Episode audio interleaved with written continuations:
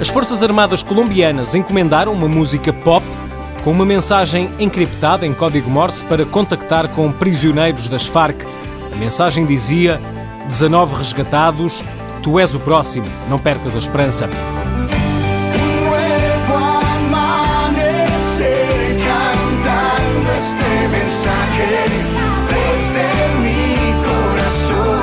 Pelo menos 16 dos raptados, posteriormente resgatados, conseguiram receber e decifrar a mensagem através da música que passou em mais de 100 rádios colombianas.